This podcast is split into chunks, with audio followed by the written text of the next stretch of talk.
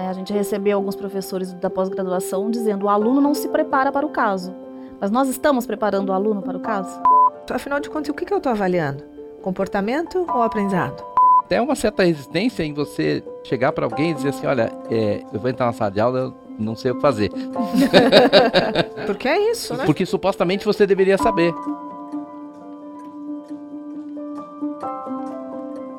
Olá, eu sou a Juliana e é um prazer ter vocês aqui no nosso primeiro MesaCast do curso Desenho de Disciplinas. Eu estou aqui com a Débora e o Irineu e a ideia do nosso MesaCast é a gente compartilhar um pouquinho práticas docentes com relação ao PDF. E aí, para isso, a gente selecionou algumas perguntas recorrentes que a gente recebe ao longo dos últimos anos no curso. Então, a gente vai fazer esse bate-papo aqui para responder um pouquinho dessas dúvidas e compartilhar como tem sido o nosso dia a dia na formação de professores nos últimos aí três, quatro, cinco, sete anos já. Vou começar então direcionando uma pergunta aqui para Débora. Tá bom, Dé? Se precisasse escolher um, qual você acredita que seja o maior desafio para um docente ao se propor a desenhar uma disciplina ou curso? Eu acho que o maior desafio é o objetivo de aprendizagem, é o P, né? Porque quando a gente tem a nossa prática, né, de dia a dia, de sala de aula, a gente tem muito essa, esse critério do conteúdo, né? Então, assim, o que, que eu vou ensinar, quais serão os tópicos, o que, que eu preciso que o aluno. Né, o que eu preciso passar para o aluno, transmitir para ele. Então, objetivo de aprendizagem é um grande desafio, que é justamente dizer, bom, o que, que eu quero que o aluno seja capaz de fazer com isso? Então, eu vejo assim, por exemplo, no, no DDD, a gente, né, passam muitas pessoas e depois, às vezes, a gente se reencontra ou num desenho de um curso, num redesenho, é, ou numa atividade de avaliação depois de, né, de programa. E aí, nessa hora, volta a isso. Então eu vejo o professor falar assim, por exemplo, num desenho de curso. Bom, vamos pensar os conteúdos, né? Quer dizer, conteúdo é aquela palavra, é aquele conceito que vem quando você está diante de uma coisa nova, né? Assim, é, é, aquela coisa que fica muito forte, né? Então eu vejo assim que esse para mim é o principal desafio. Como é que de fato eu não vejo uma separação, eu professor, né? Entre conteúdo e objetivo de aprendizagem e começo a ver isso no dia a dia, de forma natural, quando eu for desenhar, quando eu for falar de avaliação, em qualquer. Né, porque eu vejo assim, quando há um momento de fazer alguma coisa aparentemente diferente, é o conteúdo que, que vem. E eu acho que ele, ele é um desafio porque você tem desafios que de cara você olha e fala assim: nossa, esse negócio deve ser muito difícil.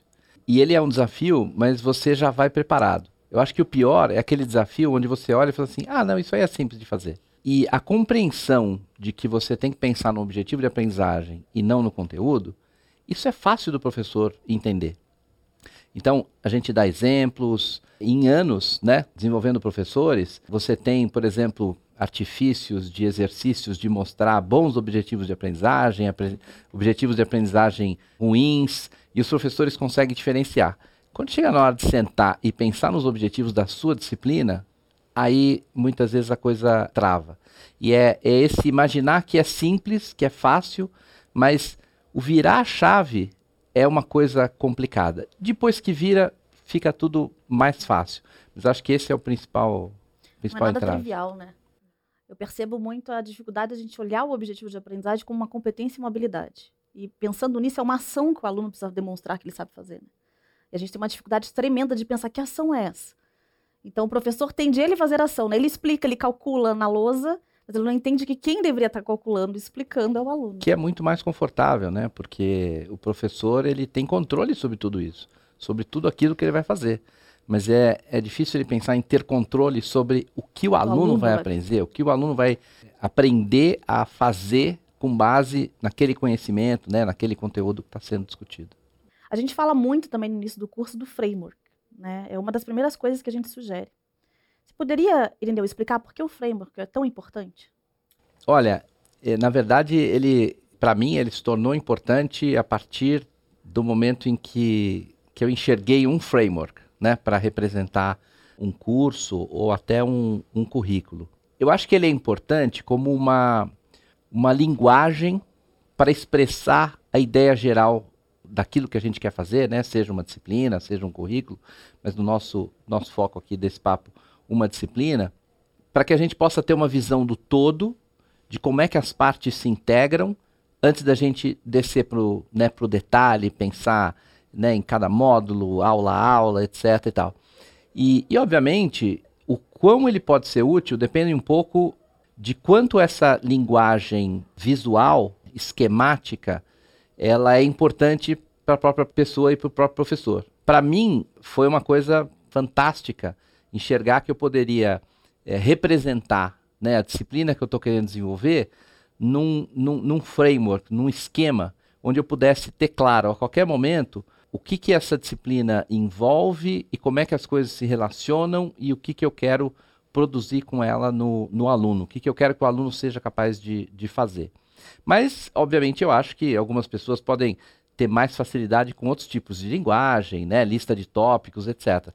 Mas para mim e para vários colegas, essa visão de uma figura, né, figurativa, num, num esquema ou framework, como a gente chama, é, ela, é, ela é mágica para nos acompanhar ao longo de todo o desenvolvimento do, do curso. Legal. Para mim, o frame ele traz um pouco a visão da jornada do aluno, né? O que, que a gente vai fazer com esse aluno, né? Para que ele atinja de fato as competências. Então, acho que o framework até começar o curso pensando nele ajuda a gente a cocriar um pouco a jornada, né? Acho que a gente tem nos últimos anos essa experiência de cocriação, né? De ir para a lousa, pegar, né, no, na lousa e ficar escrevendo e pensando já como seria essa grande jornada de aprendizagem, porque daí que vem um diferencial, né? Uma coisa que eu percebo nos últimos anos é que quanto mais a gente foca em pensar a jornada, nos força a virar a chave do conteúdo, porque aí eu penso a experiência que o aluno vai de fato fazer em sala de aula. Isso é que é importante, porque obviamente um framework você pode representar várias coisas, mas eu acho que no desenho de disciplina, a ideia é você representar aquilo que o aluno vai, deve ser capaz de fazer né, ao final. É, isso é, tem um, uma ligação, eu acho que com uma coisa que foi também muito mágica para mim, quando a gente começou a, a discutir o, o, novo curso de engenharia aqui no INSPER, que foi a noção que a gente recebeu, principalmente do presidente do Olin College, em vários artigos dele de que a engenharia não era um corpo de conhecimento, mas um processo. E você precisava desenvolver no, no aluno, no estudante, a capacidade de realizar esse processo. E acho que isso vale para inúmeras áreas do conhecimento, principalmente as áreas que a gente atua aqui no INSPER, que são praticamente todas de formação profissional, né? seja direito, administração, economia, engenharia. É, você está formando profissionais que têm que ser capazes de articular esse conhecimento para realizar coisas. Essas coisas, esse processo, podem estar representadas nesse, nesse framework. Acho um ótimo exercício, porque um framework, por mais que você ainda talvez tenha um pouco de dificuldade em pensar a jornada, mas você não vai conseguir usar só conteúdo puro. Porque é uma articulação. Então é um exercício que ajuda a articular, ou seja, eu não estou vendo as coisas muito né, separadas, eu estou vendo como elas dialogam, como elas né, se relacionam. Então eu considero também um exercício muito bom seja em que linguagem for, como disse o Irineu, né? Legal. Pensando no processo, jornada, isso tudo que a gente está falando, a gente entra para pensar um pouco das dinâmicas. E aí vocês teriam assim modelos de dinâmicas ou ferramentas, aplicativos que a gente poderia estar tá trazendo aqui para citar, que a gente mais gosta de utilizar, ver na escola utilizando, o que, que a gente poderia recomendar? É, eu acho que assim o próprio framework é uma ferramenta, né? E ele é uma ferramenta que está ligada a uma dinâmica, porque existe o, existe o trabalho que o professor pode fazer de criar é, o seu curso desenhar o seu curso sozinho, mas eu acho que a gente aprendeu que trabalhar colaborativamente é sempre mais interessante e o framework cumpre esse papel de ser uma referência para todo mundo que está trabalhando em volta daquela disciplina. Mas uma ferramenta que eu acho fantástica é o, o exercício de ideação né, de experiências de aprendizagem. Está dentro de um processo de quando eu penso né, nos, nos, meus objetivos de aprendizagem, o que, que eu quero desenvolver nos alunos, é, e obviamente o conhecimento, os conteúdos têm que estar associados a isso, mas a ideia de pular para o concreto, pensar experiências de aprendizagem que possam desenvolver ou favorecer a motivação intrínseca do aluno. E gerar essas experiências nesse nível, que gerem essa motivação intrínseca, não é uma coisa muito simples. E aí a ferramenta que a gente, que a gente utiliza, que a gente carinhosamente chama de Blue Sky, ela ajuda muito nesse processo. Ajuda muito nesse processo. E é legal ouvindo você falar do Blue Sky, porque aí passa o filme na minha mente, né? A gente começou com o Blue Sky no DDD lá atrás, 2018, né? Curso presencial, né? Aí de repente 2020 a gente vira remoto com a pandemia, né? Como é que a gente aplica o Blue Sky, né? E aí ferramentas que surgem, Miro, Mural, e a gente até acabou incorporando até hoje no curso.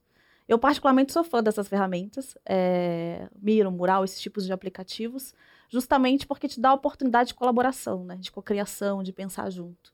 Mas até vou aproveitar para dar uma dica aqui para os professores, né? É difícil usar o Mural e o Miro, principalmente se você não se prepara para a utilização e não conta no tempo da aula o tempo em que o aluno precisa também aprender a ferramenta. Né? A gente tem que tomar cuidado, porque às vezes a gente cria uma dinâmica, aplica ela usando a ferramenta, a tecnologia, mas esquece que a gente precisa de uns 10, 15, 20 minutos de ensinar o aluno como vai usar essa ferramenta para que de fato a dinâmica aconteça.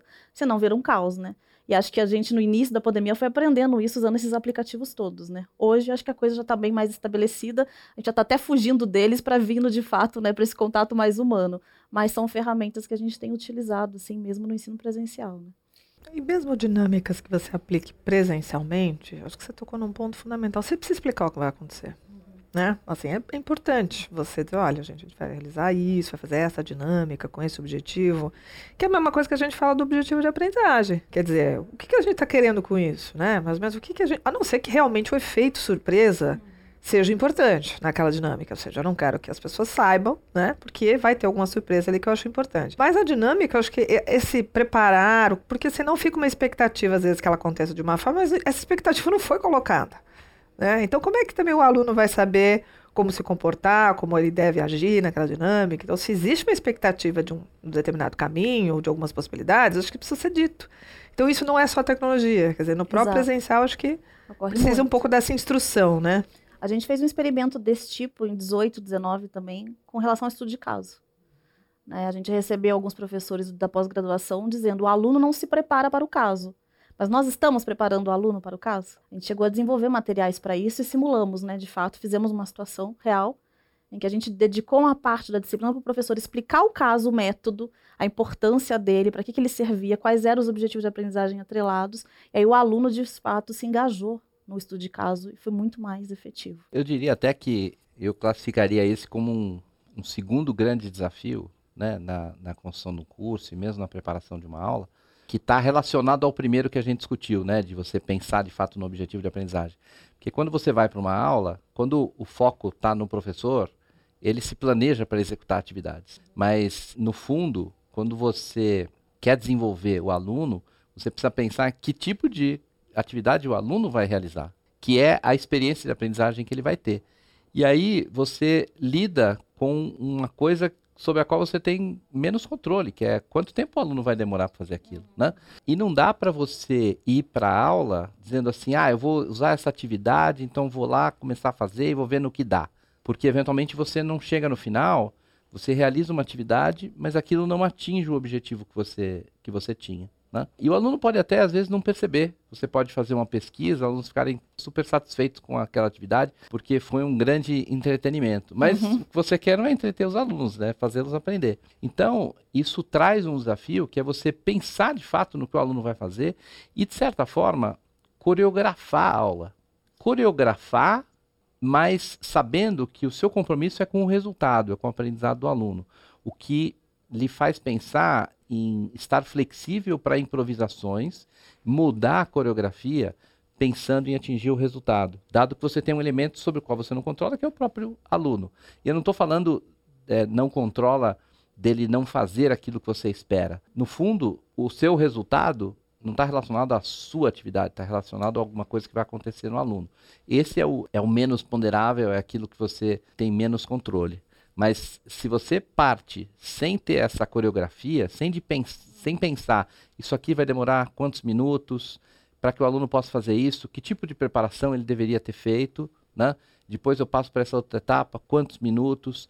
E, obviamente, é uma coreografia que você vai aprimorando ao longo do, ao longo do tempo, o que lhe faz pensar em que, da primeira vez que você executa, você tem que deixar folgas para manejar, para improvisar, para tentar garantir o resultado, que é o que de fato interessa. Ouvindo você falar, eu lembrei um pouco da história da engenharia e de a gente prototipar projetos antes de ir para a sala de aula, né? Então, os professores faziam a prototipação daquilo que se esperava como projeto, para ver se de fato atinge aquilo.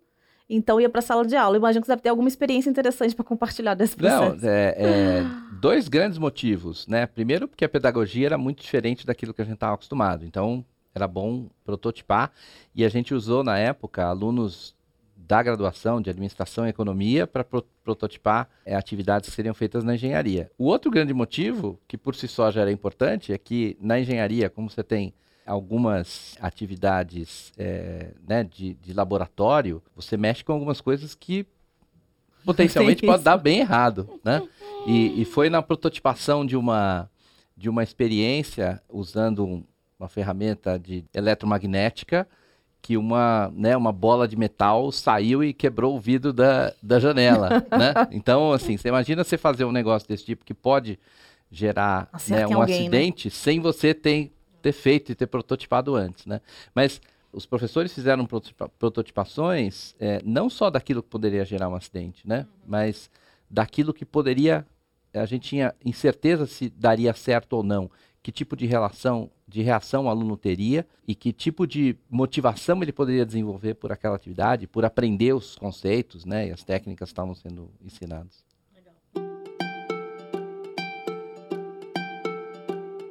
Bom, a gente está falando de dinâmicas, é legal a gente pensar também como é que a gente mede se de fato o aluno está atingindo os objetivos, né? Ideia, a gente né, queria ouvir de você um pouco de exemplos práticos. Acho que essa é uma, a gente aborda muito a avaliação no curso, né? Tem um encontro totalmente dedicado. Mas as pessoas sempre perguntam, queria ver exemplos práticos do AOL na escola, né? Entender como isso funciona. Você pode contar para a gente um pouquinho? Olha, eu acho que essa questão da avaliação, para mim, é a que traz, assim, mais para o chão tudo que a gente fala no porquê isso, né? Por que, que eu acho isso e compartilhando um pouco essas experiências. É, é ali que o aluno está fazendo alguma coisa. Isso não tem dúvida. Né? Pode ser que nas aulas eu tenha aulas com dinâmicas muito centradas em mim, professor, e mesmo nesse contexto, na hora da atividade é um aluno que faz algo. E ele faz algo, ou seja, é um outro jeito de dizer, eu deveria ter um objetivo de aprendizagem ali, porque eu estou pedindo para ele fazer algo. É uma habilidade que eu estou querendo que ele mobilize, uma ou mais. Então, eu acho que avaliação é primeira coisa, assim, realmente você, um primeiro exercício que eu sempre sugiro, olha as suas avaliações hoje. O que, que você está pedindo para o seu aluno fazer? O que, que você espera que ele desenvolva nessa atividade avaliativa? É aí que você começa né, a pensar um pouco no, na questão do objetivo. Então, assim, você tem, eh, eh, a gente não tem preconceito com nenhuma forma de avaliar. Você pode avaliar com prova, você pode avaliar com caso, você pode avaliar com projeto, tudo depende daquilo que a gente quer desenvolver, do momento do curso. Mas esse parar para pensar, afinal, o que está sendo pedido aqui para ele fazer? Né? Acho que ter essa clareza, essa consciência é muito importante, porque isso não é consciente. Né? Em geral, assim, eu posso mostrar para um professor uma prova e ele vai me dizer assim: nessa pergunta eu estou falando de tal coisa. Isso aqui está cobrando isso. Mas, assim, mas o que, que a gente quer que ele faça com isso? Ah, ele vai ter que fazer. Isso não é uma coisa tão clara para o professor. E pior, é isso que ele corrige. Porque ele vai dizer assim, ah, né? Ele vai pôr um errado quando o aluno fez ou não fez alguma coisa parcialmente esperada ou inesperada daquele racional que está pressuposto, né? Então é isso que corrige, é isso que vai gerar uma nota e não necessariamente estou com esse processo claro na cabeça. E ao não ter esse processo claro, fica muito esse resultado final da nota. Porque no fundo eu, tô, eu deveria estar olhando e vendo assim, puxa, o que, que ele não está sabendo fazer? Isso é importante na disciplina? Ele não deveria sair dali sem saber fazer isso? Então, o que, que a gente pode tentar fazer para esse aprendizado acontecer? Ah, então, acho que a avaliação é, é a grande. Né, quando você começa a né? pensar, né? porque assim, é o aumento que o aluno é o protagonista. Ele deve ser protagonista sempre, mas na avaliação, mesmo que eu seja altamente expositivo, é o momento em que ele é protagonista. E ele me faz alguma coisa ali que eu peço para ele fazer. Ele está sozinho para demonstrar tá sozinho, tá, né, com várias pressões. Então, assim, uma coisa que eu diria é isso. É, eu acho que o formato depende muito desse nível, desse objetivo. O que, que eu quero? Porque nós também não temos, isso é, é muito importante falar, não tem preconceito com memorização, se necessário. A gente não tem preconceito com nenhum nível né, de cognição. É tudo tem que ser criar, quer dizer, não, tem coisas que pode ser que sejam importantes que sejam memorizadas. Então eu posso avaliar com um teste simples, uma pergunta, não importa, né? O importante é que tenha essa coerência. Então a gente tenta fazer isso Agora, por exemplo, nós estamos fazendo né, um trabalho com, com o direito muito próximo ao corpo docente, né? E a gente começou muito com avaliação. Né? Então, os professores fizeram todo o desenho do curso, estão desenhando novas disciplinas, porque o curso está em, em, andamento. Mas a gente foi muito se aproximando deles por conta da avaliação. E aí, na avaliação, pensando isso, o que estava sendo avaliado, né? E às vezes, outra coisa que a gente vê assim, às vezes o professor fazia um enunciado e os alunos entendiam algo completamente diferente do que ele achava que ele tinha pedido. Então foi interessante, porque assim, a gente tem lá né, uma, uma pessoa do DEA que apoia muito essa reflexão, e vai assim vendo e já vai fazendo um pouco essa leitura. Você fala, professor, será que aqui o aluno não pode pensar isso, entender aquilo? E aí também tem uma outra coisa que o professor fala muito, que é assim, ah, mas eu quero saber o que, que eles fazem. É, só que aí, às vezes, fica aberto demais, ele, se está aberto demais, ele vai fazer o que ele achar que deve. Quer uhum. dizer, então, esses limites do, do que você está pedindo, né? Se você acha que está de fato conseguindo traduzir o que você deseja. Tem muita essa coisa de achar assim, não, eu não tenho que dizer muita coisa no anunciado. Né? E aí o anunciado fica um pouco obscuro, você não sabe bem, o aluno, ainda mais se for uma prova, que é o momento que ele está tenso, ele tem um tempo de realização, ele sabe que aquilo de alguma forma vai gerar essa parte dele de nota. Então é o pior momento para eu tentar pensar né, os caminhos que talvez ele, ele vá. E no fundo, assim, que é uma pergunta que a gente faz muito no curso, afinal de contas, o que, que eu estou avaliando? Comportamento ou aprendizado? Né? Então, acho que. Isso explica um pouco, reflete a clareza e a mensurabilidade do objetivo de aprendizagem, né? Exato. Uma das primeiras coisas né, que eu estava tava pensando é justamente isso. Quer dizer, você pensar na avaliação, calibra se seu objetivo tá bom. Né? Exato. Né? Porque às vezes a gente pensa em alguns objetivos assim, são super bacanas, mas inatingíveis e difícil de medir. Um objetivo que você não consegue medir, ele não serve para nada. Ele vira uma, uma inspiração, mas ele não serve para você fazer a, né, a gestão da aprendizagem, aprimorar o seu curso, verificar se está dando resultado ou não. Então, esse é um ponto. O outro ponto que eu acho que é um, um equívoco é a gente imaginar que a principal tarefa do professor é, está em dar a aula, né? A dinâmica, etc. Eu lembro de anos atrás, quando se perguntava, ah, fulano ou, ou ciclana é, é, um bom professor ou professora, né? E às vezes a resposta assim, ah, ela é boa de palco, né? como se o trabalho principal fosse ir lá e, e se expor e dar um show. E a avaliação tem de ser vista como a, uma coisa menor. Né? Nove entre dez professores preferiam que um outro alguém, um outro ser, corrigisse as suas provas. Mas eu acho que é uma atividade é, super rica é, e que merece muito esforço em termos de você conceber, alinhar com os objetivos, para que seja alguma coisa de fato com significado, o resultado disso. É, é, claro que tem uma série de questões, né, de escalabilidade, do quanto tempo você vai gastar, tamanho de turma, né, e, muitas vezes, né, utilizando tecnologia. Agora, por exemplo, na ciência da computação, os professores desenvolveram uma série de mecanismos em que a própria inteligência artificial corrige e dá o, o feedback para o aluno. Fantástico, né? Que bom se na, na, no desenvolvimento da pesquisa a gente consegue desenvolver ferramentas para outras disciplinas também. Mas o principal trabalho do professor é justamente dar o feedback para o aluno, ajudar o aluno né, a vencer, tá certo? Porque, no fundo, a exposição, ela, ela, se você faz muito bem, grava e reproduz em vídeo. Quer dizer, é a reação ao que o aluno vai fazer e o que, que você vai responder para ele em relação a isso é que é o, o importante. E, e, a avaliação está nesse, tá nesse domínio, né? Está nesse escopo. Ela é praticamente o eixo central do PDF, né? Eu tava aqui... Chegamos a discutir Exato, eu ia falar isso Porque agora. às vezes deveria começar com a Pelo avaliação, A, né? né? É. Pelo A de avaliação. É. Em vez de PDF, ser um AP, né? É. Uma PDF. Aliás, já pensamos, inclusive, que muitas vezes, né, que mudanças culturais nos alunos e nos professores deveriam partir da mudança da avaliação. Da avaliação. Né? E se vai partir com a avaliação ou não, é discutível. Mas o que é certo é que se você não mudar a forma de avaliar, você não muda nada. Exatamente. Efetivamente. E quando a gente pensa em avaliação, óbvio, a gente vai cair no feedback. Né? Afinal de contas, a gente mede para fazer a intervenção no processo de aprendizagem. Poderiam compartilhar um pouquinho quais seriam as características que um professor deveria ter para dar bons feedbacks? Olha, difícil, mas assim, eu acho que pode parecer meio óbvio, mas eu acho que o principal é o, o genuíno interesse do professor no desenvolvimento do, do aluno. Você não dá o feedback porque você tem que, você não dá o feedback porque está escrito que você tem que dar, você dá o feedback porque você está interessado de fato ver o aluno aprender. Sem feedback, não há aprendizado. Posso dizer que há aprendizado em estudantes ou aprendizes que são autônomos. Todo mundo pode aprender sozinho, E aí o seu feedback vai por você mesmo analisar o resultado daquilo que você vai fazer. Mas a maioria dos estudantes não é. A gente procura, inclusive, desenvolver essa autonomia, mas eles não chegam assim. Então, dar o feedback é essencial para o, para o aprendizado. Mas ele parte do professor de fato estar tá interessado se o aluno vai aprender ou não. O que também não é uma coisa trivial, porque é muito comum a gente imaginar, né? O professor vai lá dar suas aulas, o professor prepara uma prova e aí o resultado é o aluno. Se o aluno não aprendeu, ele deveria ter estudado mais. Se o aluno não aprendeu, ele não se dedicou o suficiente, porque eu fiz tudo o que eu tinha planejado. Acho que o feedback ele tem muito impacto em relação à avaliação. Quer dizer, a forma como você vê a avaliação reflete no feedback. Porque se eu vejo a avaliação como um fim, que é o que eu estou falando, é a nota, acabou o assunto. Exato. Se quem não aprendeu, aprendesse. se dedicasse mais, né? Claro que o aluno deve se dedicar mais. Ninguém está dizendo que não.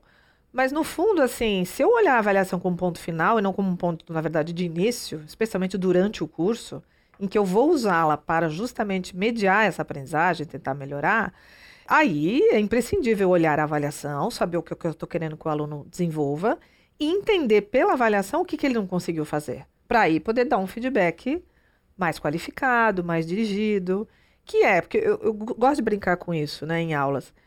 Em geral, fora quando o aluno está completamente descomprometido né, com tudo, ele faz o que acha melhor num exercício avaliativo, não? Uhum. Mas ele faz o que ele acha que ele deveria fazer. Ele tenta resolver de alguma forma. Então, se ele está errando, não está seguindo o caminho, é porque provavelmente ele não sabe. Né? Então, há alguma coisa acontecendo ali que precisa da mediação, porque ele não, não conseguiu. Né? Então, acho que tem tudo, tem muito a ver, é, sofre alta interferência da visão de avaliação que a gente tem, né? O feedback é muito mais um, um diagnóstico para auxiliar o estudante de forma mais cirúrgica, né? O que, que não está acontecendo aqui e deveria estar tá acontecendo? Por que, que esse caminho que foi seguido não era o, adequado ou razoável nessa atividade?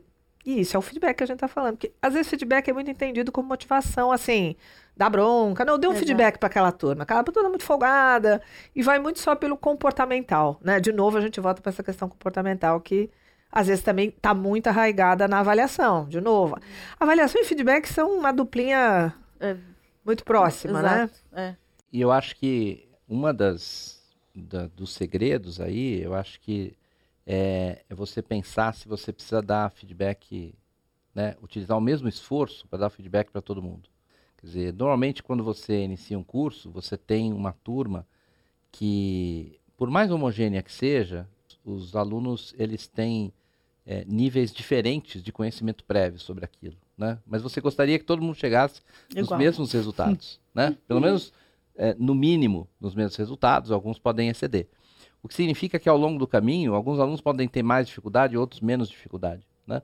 E o processo de avaliação pode é, indicar para você quais são os alunos que estão com mais dificuldade, para que você possa direcionar o seu esforço de feedback é, para esses alunos, né? Porque são aqueles que precisam de mais feedback para conseguir vencer as, as dificuldades que eles têm em relação àquele tema, aquele conteúdo, né, ou aquele desenvolvimento de habilidades que você está propondo. E normalmente o professor pensa em feedback como bom, o que, que eu vou ter que escrever na prova do aluno a quando ele fez a prova, prova, a devolutiva, né? Quer dizer, alguns alunos não precisam de de muito feedback, outros precisam de um feedback um pouco mais claro, outros precisam de uma conversa. É, é, daí a, a, oportunidade de você abrir outros canais, né, fora do momento da sala de aula, para interação entre professor e aluno, para que você possa exercer isso, mas de uma maneira inteligente, dedicando o esforço onde ele é mais útil o que pressupõe uma boa avaliação, para que você possa segmentar quem são os alunos que precisam deste tópico, quem são os alunos que precisam daquele. E tem aulas, né? Vamos pensar assim, depois da prova intermediária. É bastante provável que o professor corrija uma avaliação na graduação, vai lá fazer a correção. Mas às vezes ele acredita que a correção pura e simples, ele ir lá e resolver, é suficiente para aluno entender o que ele não entendeu. E muitas vezes não é. Porque talvez o aluno tenha dificuldade de falar assim, mas peraí, deixa eu ver o que, que foi de fato, que eu, onde é que eu. Porque é quase como se o aluno talvez pergunte, mas por que, que ele fez isso agora? Por que, que dali foi para cá? Ele não sabe. Então não é ver a resolução pura e sim, talvez para o aluno, como o Irineu falou, autônomo. Se ele errou, ele vai olhar e falar: ah, tá, eu devia ter feito isso, Exato. não fiz, entendi. Mas o, o, muitos outros não. Uma boa rúbrica, às vezes, isso, deixa isso é, claro para o aluno, né? Nem é com esse aluno que a gente deveria se preocupar. Exatamente. É Exato. A correção é muito para esse cara autônomo que consegue entender e falar, ah, tá, é. já entendi. Onde é que foi o meu problema aqui, né? esse é o, é o ponto. E a grande habilidade do professor é de conseguir identificar na linha de raciocínio do aluno onde é que ele está onde é que ele está falhando, né? Porque o, o docente, o professor, ele pelo tempo em que ele estuda, né, aquele tema, aquele tópico, aquele conteúdo, ele tem uma organização mental daquilo. E o aluno, ele está começando a organizar os conceitos. E às vezes, quando essa organização não está perfeita, você tem dificuldade de fazer algumas conexões e aí você tem dificuldade de aprender. E o professor que já tem o mapa completo, ele precisa interagir com o aluno para perceber onde é que está essa falha. E aí você percebe e fala assim: ah, agora eu entendi qual, qual é o seu problema. Vem aqui, vamos trabalhar.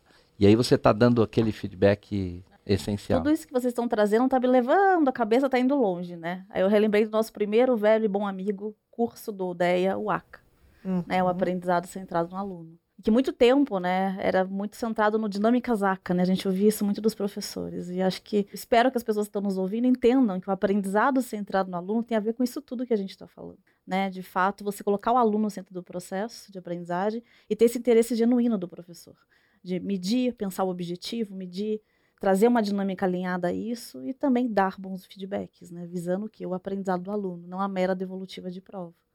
Né? Quer comentar, ele deu um pouquinho do ACA? É, é eu acho, é, assim, eu acho que o ACA, né, o aprendizado sentado do aluno, ele foi super importante, né, na, na escola, foi a maneira da gente tentar trazer essa cultura, mas isso aconteceu num, também num período onde, em todo o ambiente educacional, dentro e fora do INSPER, surgiu essa ideia, né, das metodologias ativas, etc e tal, que são muito bacanas, mas elas foram entendidas como um fim em si mesmo. Quer dizer, assim, quando é que eu sou um bom professor? Quando eu utilizo metodologias ativas, né? E por muito tempo, o ACA, ele foi compreendido por alguns professores, embora a gente começasse com a discussão dos objetivos de aprendizagem, o ACA era, uma, era um conjunto de dinâmicas, dinâmicas é. né? É, e aí acho que chegou um momento que a gente falou assim, nossa, como é que a gente traz isso de volta, né? Um é. sentido para essa dinâmica que ela não deve ser um fim em si mesma, ela é subordinada ao objetivo que eu tenho. Né? E, a, e a ideia do PADF, de Nasce você daí. unir e, e, deixar claro, olha, existe uma coisa que é, né, são os objetivos e como você planeja os outros elementos, existe uma coisa que são as dinâmicas, que podem se utilizar de metodologias ativas, sentadas no aluno, tem avaliação, tem o feedback, essas coisas precisam estar é, integradas, mas no fundo tem um resultado que você quer atingir, que é o objetivo de aprendizagem.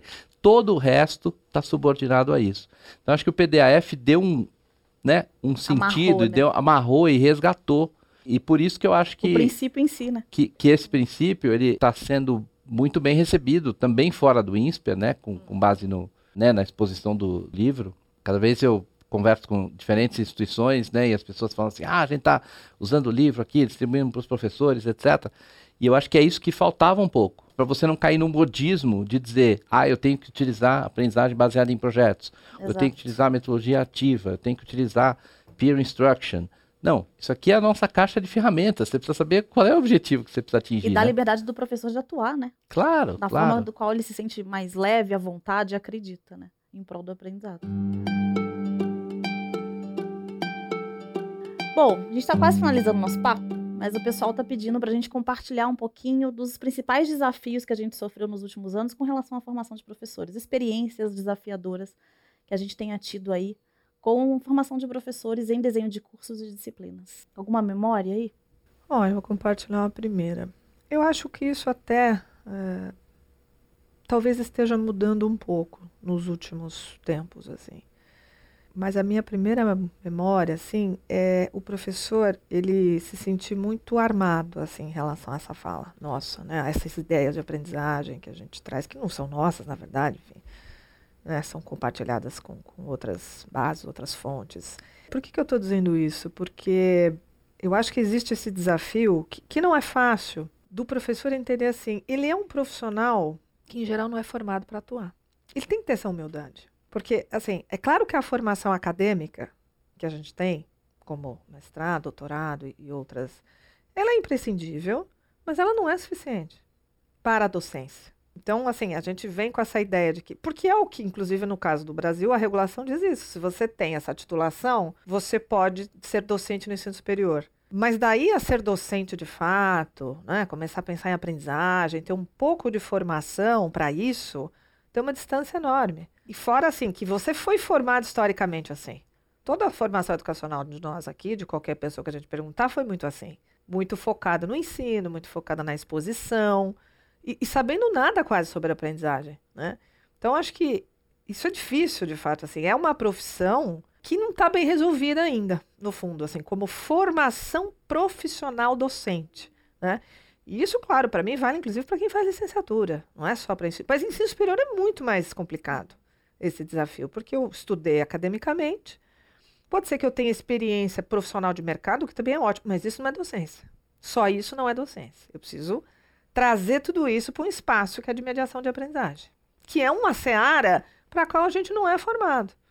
E aí a gente vai meio indo na raça. Aqui na escola a gente procura né, ter todo um processo, desde o processo seletivo, né, de começar a ambientar, de que assim, olha, a gente realmente precisa de formação, porque não é uma coisa automática. Acadêmico profissional se transforma em docência, como se fosse. Eu replico o que eu aprendi, né? Exato. É, é essa ideia de eu sei, portanto eu posso ensinar, tá muito. Né? nada. arraigada. É, é, e no fundo não é a mesma coisa. E, e, a formação de fazer, levar você a conhecer né, um conteúdo e mesmo todo o processo de geração de conhecimento, né, de, o método científico, né, no mestrado, doutorado, forma a sua capacidade de pensar. E aí você, quando você termina o doutorado, aí você entra na universidade, escreve na sua carteira de trabalho, né, professor, professor. e você já entra pronto, você não entra como aprendiz. Uhum. Então há até uma certa resistência em você chegar para alguém e dizer assim, olha, é, eu vou entrar na sala de aula, eu não sei o que fazer.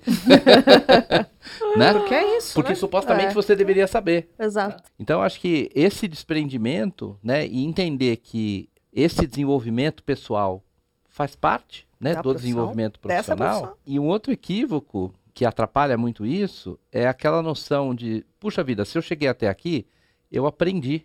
E se eu aprendi, eu, te, eu já passei por essa experiência, eu posso fazer outros aprenderem também. E aí vem uma noção interessante de que o aluno não é igual a você.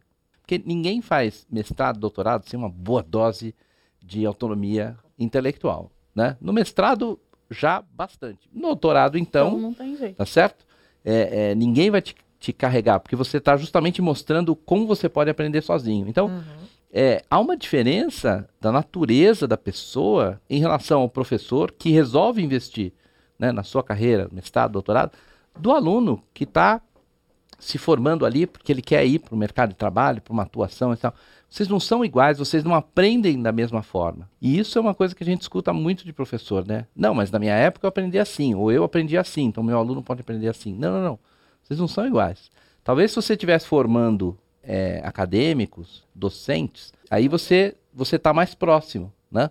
Mas um primeiro workshop que a gente trouxe, é, trazendo um professor dos Estados Unidos, que foi indicado pelo Executive MBA Council, isso em 2000 e bolinha, né, no início lá do INSPER, ele trouxe um resultado de um estudo utilizando o, é, aquela ferramenta do Myers-Briggs para identificar né, traços de personalidade, como é que as pessoas aprendem.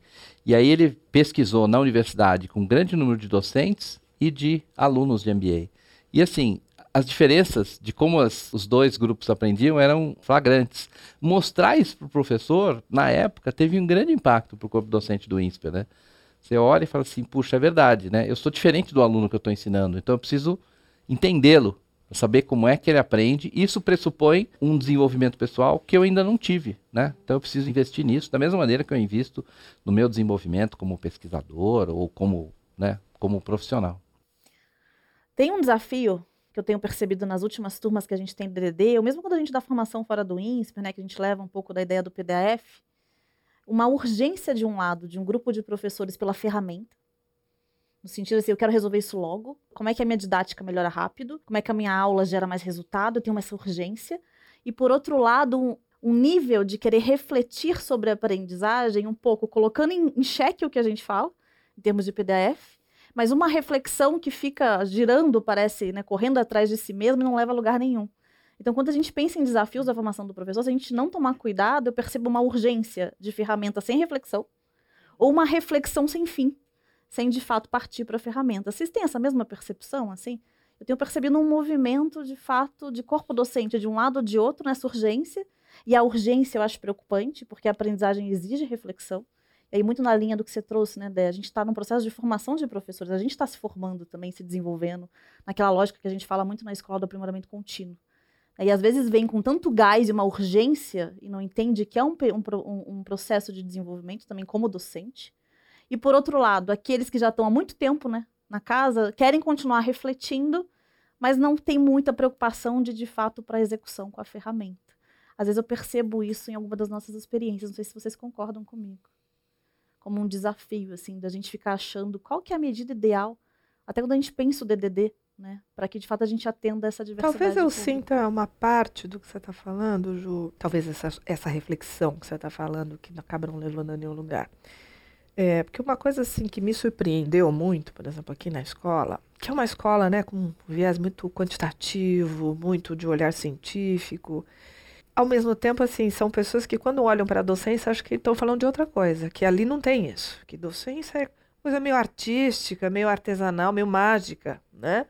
Que eu acho complicado, né? Quer dizer, a gente sempre, claro que eu entendo perfeitamente que tem um componente humano, relacional, motivacional, mas tem é científico, né? E deveria ter premissas científicas nesse processo. Então, às vezes quando você fala em especulação, que é isso, quer dizer, com base em quê, né? Com que evidências, com que dados, né, temos na mesa para concluir o que quer que seja, que não fica só numa assim numa autorreferência, ah, porque acontece episódica, ah, acontece isso, acontece aquilo, quer dizer, para mim é impressionante como a, a, gente que tem tanta essa, essa e é isso que a gente passa para os alunos, não é isso? Uma questão tão de ciência, de métodos quantitativos, qualitativos, rigorosos, e a educação parece que vira uma seara que, que é mais mole, que é né? mais. É, né? Assim, isso eu realmente acho que tem diminuído, né?